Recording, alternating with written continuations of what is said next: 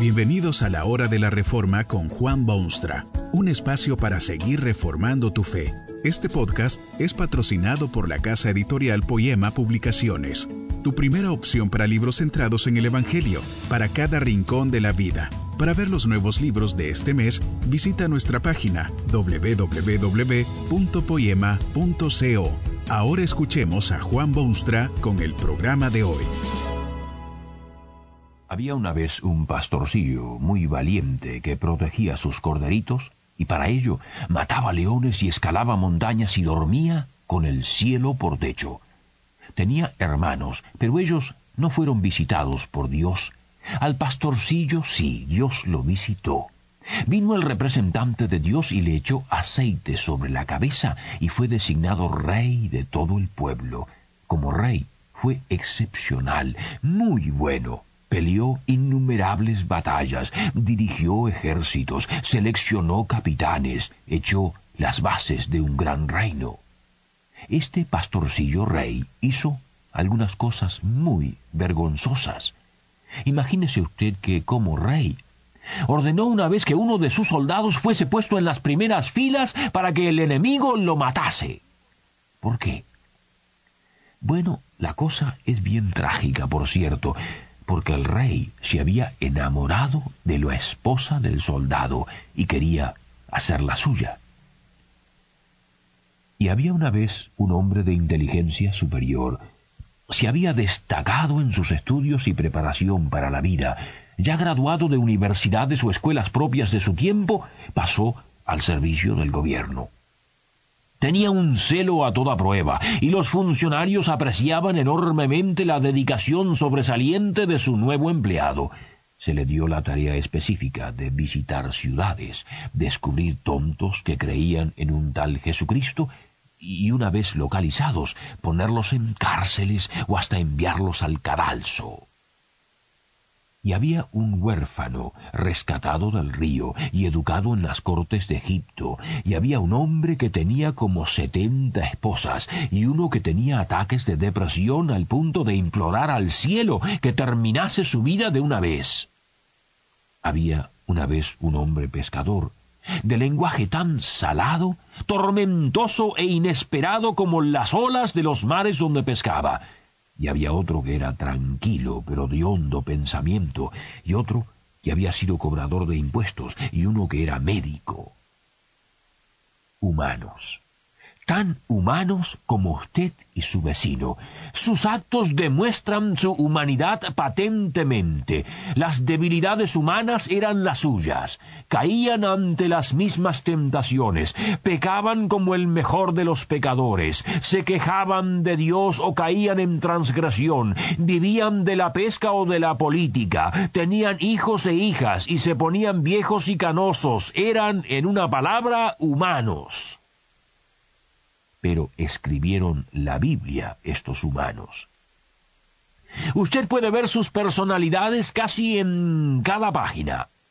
¿Qué emociones profundas sentía, por ejemplo, el poeta David, que fue rey de Israel?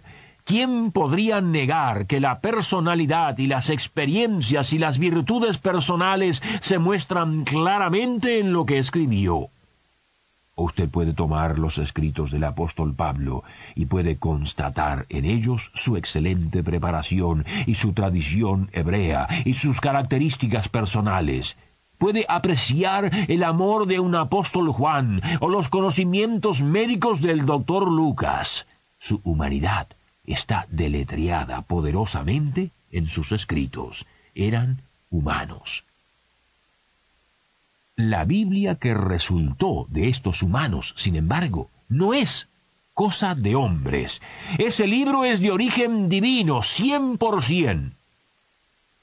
Quizá usted se tira de los pelos y se pregunta cómo es que una persona inteligente puede hablar en términos tan obviamente contradictorios.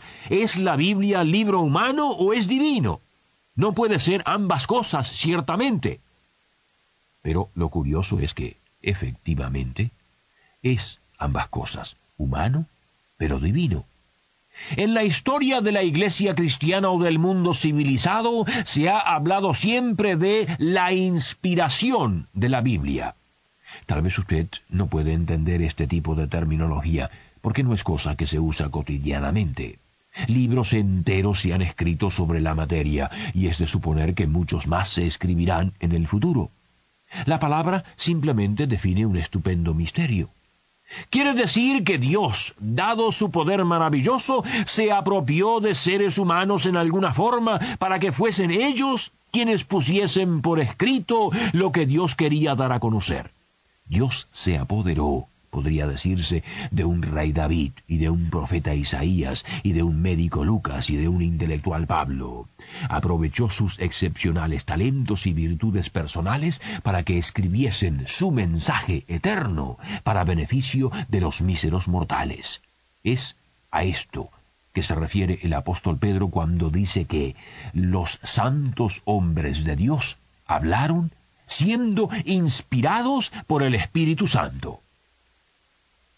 No, no es posible explicar totalmente lo ocurrido en aquellos humanos que escribieron el mensaje divino. Lo máximo es que uno puede tratar de entenderlo y comprenderlo. Se pueden hacer notar ciertas analogías o ciertas figuras de lenguaje, ciertas ilustraciones, pero al fin de cuentas no se puede explicar completamente por la sencilla razón de que estas cosas no ocurren en la experiencia cotidiana. Fue algo especial algo sobrenatural, algo que sólo Dios pudo hacer y algo que Dios efectivamente llevó a cabo para darse a conocer. La Biblia fue escrita por seres humanos, pero es un libro completamente divino. Ciertas formas técnicas demuestran la pluma humana, pero su contenido claramente deja ver el pensamiento divino. No es que los grandes conceptos son divinos y las palabras humanas, porque todo, completamente todo es divino. No es posible extraer ciertas idiosincrasias de la Biblia y decir que esas son, deben ser, cosa humana. El relato de la creación es de origen divino, y también lo es la revelación que recibió el apóstol Juan al escribir el Apocalipsis. Las cartas teológicas de Pablo definen la teología de Dios y lo que dicen los evangelistas no son sus impresiones personales, sino la sabiduría de Dios que seleccionó episodios y abrevió sermones y repitió eventos y capacitó a cada uno de los escritores para que escribiesen lo que Dios quería escribir. El libro es humano, pero divino. Hay dos cosas importantes en esto. La primera es que la Biblia es libro humano. Usted puede entenderlo. Es cosa sabida que de vez en cuando surgen todavía aquellos que abiertamente acusan a sus semejantes de ser tontos e incapaces.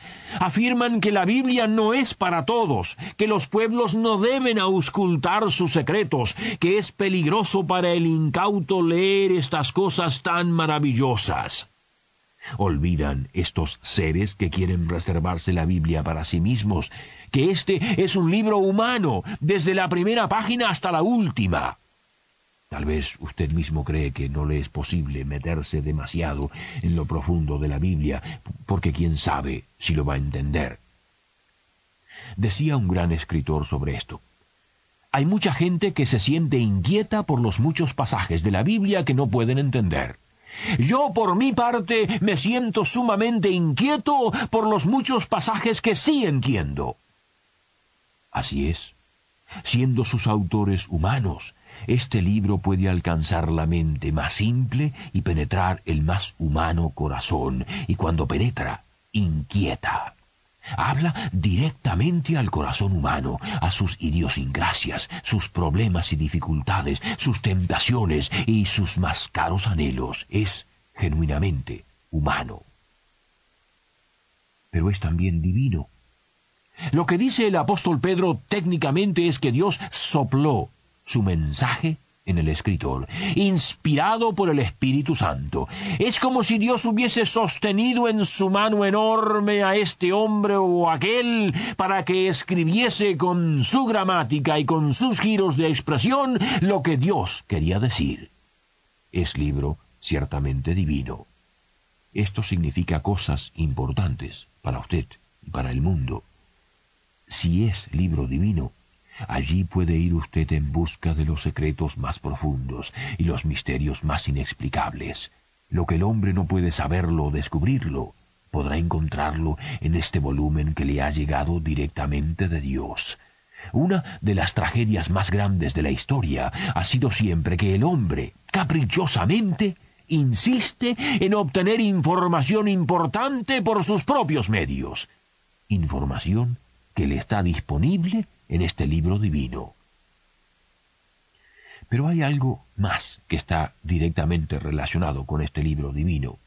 Si es de origen divino, usted y todos sus contemporáneos deberían escudriñarlo, estudiarlo, analizarlo y finalmente obedecerlo.